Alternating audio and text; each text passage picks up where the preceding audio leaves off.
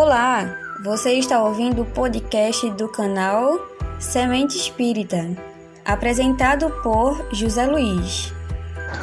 Olá, tudo bem? Hoje nós teremos a terceira parte do nosso podcast, A Importância da Prece.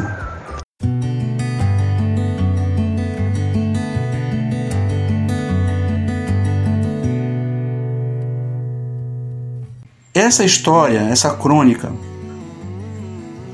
anônima, porque não se conhece a origem, não se conhece o autor, mas ela traduz de forma bastante interessante a prece, como deve ser feita. Ela deve ser feita não do ponto de vista é, das pessoas que, que falam difícil, das palavras é, feitas em, em profusão, né? muita palavra, muitas palavras difíceis. Não. Um simples Deus, me ajude. Senhor, tem de piedade de mim. Senhor, obrigado. Obrigado pela sua ajuda, pela sua proteção. Já são suficientes. Já é o necessário para sintetizar diante de Deus tudo aquilo que precisamos fazer. Jesus dizia isso: quando fordes orar, não tenteis imitar os fariseus, os saduceus, que pelo muito falar acham que estão realmente sendo pessoas eficientes, estão sendo, é, estão articulando orações poderosas, que na verdade não estão. Então, nós devemos ter essa ideia, essa, essa, essa imagem presente em nós.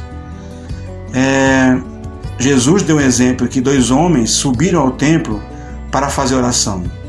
Um era fariseu, foi até o ponto mais alto do templo e lá no altar ele articulou palavras em voz alta, dizendo que ele era uma pessoa diferente, que fazia, pagava o dízimo, que fazia as ofertas ao templo e que fazia também é, o jejum e todo aquele cumpria todo aquele ritual previsto por Moisés na lei. E que ele não era como aquelas pessoas mundanas, pessoas corruptas, como aquele ali, aquele gentil que está ali e que é um ladrão, que é um roubador. Enquanto isso, o publicano ele estava lá na porta do templo sem ter coragem de entrar. Ele não se sentia digno de entrar. E ele se limitava a bater no peito dizendo: Senhor, se piedoso comigo, eu, pecador. Veja, Jesus diz que entre esses dois, esse último é que retornaria para casa justificado, ou seja, retornaria para casa cumprindo o papel que foi fazer no templo, orar. Porque ele foi sincero, ele foi humilde, ele reconheceu o erro, ele reconheceu que não tinha capacidades para exigir ou para reclamar. Estava ali apenas pedindo misericórdia. Enquanto o outro, do alto da sua arrogância, do alto da sua presunção, ele fazia então uma, uma, teorizava, achando que estava acima da humanidade. A oração mais famosa, que praticamente todos conhecem, a chamada oração dominical, que é o, o nosso famoso e, e popular Pai Nosso, que foi ensinado por Jesus. Jesus disse: quando quiser, que, que tiverdes vontade de, de orar, façam assim. Então, o Pai Nosso, ele é uma síntese dessa simplicidade, dessa convicção, dessa coerência de linguagem, que faz com que as pessoas reconheçam ao longo da prece o seu papel, a sua dimensão real principalmente é, dentro da oração dominical, nós podemos extrair, recortar um trecho que é uma das mais importantes, que é uma condicionante. Jesus coloca uma condição ao perdão de Deus. Pai, perdoa nossas ofensas, assim como nós perdoamos quem nos ofende. Então, nós passamos a ser responsáveis, a assumir uma responsabilidade diante de Deus. Porque eu aceito que, assim como eu preciso de perdão, assim como eu necessito da misericórdia de Deus, todos necessitam. E assim como eu, diante de Deus, sou ofensivo, eu sou a pessoa que está ofendendo a divindade através de meus atos errados, aquelas pessoas que me ofendem, que me magoam, que machucam, elas também precisam de perdão. Elas também necessitam de compreensão, de tolerância, porque são seres humanos como nós, nós somos. Porque gozam da mesma limitação, da mesma precariedade, da mesma ignorância que nós. Então nós todos, carentes da compreensão divina, e reconhecemos isso diante de Deus quando assumimos que também estamos dispostos a perdoar. Que Deus vai nos perdoar na condição de que nós também estamos fazendo um esforço de perdoar as pessoas que por algum motivo estão machucando a gente. O outro lado importante da prece, é, outro foco muito importante, se dá justamente quando nós é, queremos é, resposta de Deus. Então, a oração ela é uma, um ato de comunicação e como tal existe alguém que está propondo, que está emitindo um, um pensamento, um sentimento alguém está ouvindo e dá o retorno, né, o feedback. Esse feedback de Deus, essa resposta de Deus, se, se dá das formas mais variadas. Para nós, seres ainda muito atrasados, primitivos, cabe tentar entender como é que Deus responde. Porque Deus responde. É, essa é a questão. Não é se Deus vai responder, se Deus está ouvindo e se Deus vai atender. Não. Ele vai atender. Ele vai responder. Jesus, mais uma vez, diz isso para cada um de nós. Ele fala que qual de nós, se um filho pede um pão e nós lhe damos então algo ruim, como um escorpião, algo que vai machucar aquela criança? Ou se pede ovo, ele dá uma serpente, se pede um peixe, ele dá uma cobra venenosa. Então, se nós, como seres ainda muito é, primitivos, sabemos dar boas dádivas àqueles que nos pedem, nossos filhos, nossos entes queridos, quanto mais Deus que é perfeito, que é grandioso, Ele sempre nos dará o melhor ele sempre responderá pelo melhor. Não vai deixar ninguém sem ser atendido. Muitas pessoas imaginam isso. Mas por quê? Porque existe o chamado tempo de Deus. Pedimos e devemos aguardar a resposta no tempo de Deus.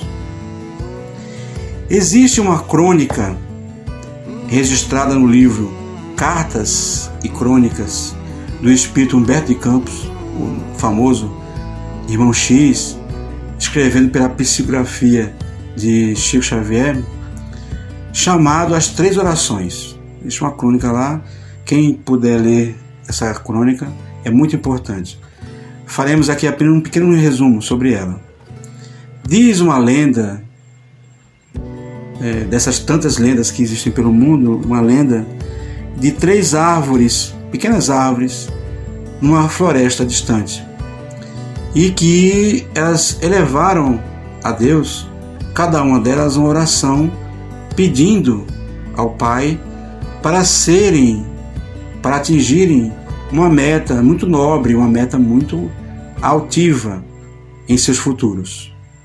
Então a primeira árvore pede que ela desejaria, depois de crescida, ela era muito pequenininha, quando ela crescesse, ela se transformasse no trono de um grande rei, no trono de um grande monarca da terra, do mais poderoso monarca. A segunda árvore, ela pede então que se transformasse na carruagem, na carruagem que iria transportar esse rei através do seu domínio, do seu reinado. E a terceira árvore, ela se imaginou como uma coluna, como um, uma obra de arte, um manifesto que representasse para o mundo, simbolizasse para o mundo é, o símbolo, né, a representação do poder desse monarca que pudesse ser vista como símbolo da presença e do, da autoridade desse monarca, nos limites do seu império, nos limites do seu domínio. Então essas árvores fizeram suas preces e um anjo desceu e disse para elas que elas ficassem tranquilas, porque Deus havia escutado suas preces e iria atendê-las. Elas ficaram regozijantes, né? ficaram super felizes, ficaram ali satisfeitíssimas, porque estavam eh, confiantes de que Deus iria atendê-las. Passaram-se os anos, muitos anos, muitas décadas, e agora árvores gigantescas estavam no local onde as pequenas árvores haviam feito suas orações quando crianças. E então, madeire, é, lenhadores entram pela floresta, invadem a floresta e derrubam as três árvores e arrasta, agora transformadas em troncos, em pedaços de árvore, foram arrastados pela floresta e sumiram. As demais árvores, animais e amigos da floresta que estavam ali convivendo ao longo do, das décadas ficaram tristes e preocupados: será que elas vão realizar seus sonhos, seus desejos, seus pedidos? Será que suas orações vão ser atendidas de fato por Deus?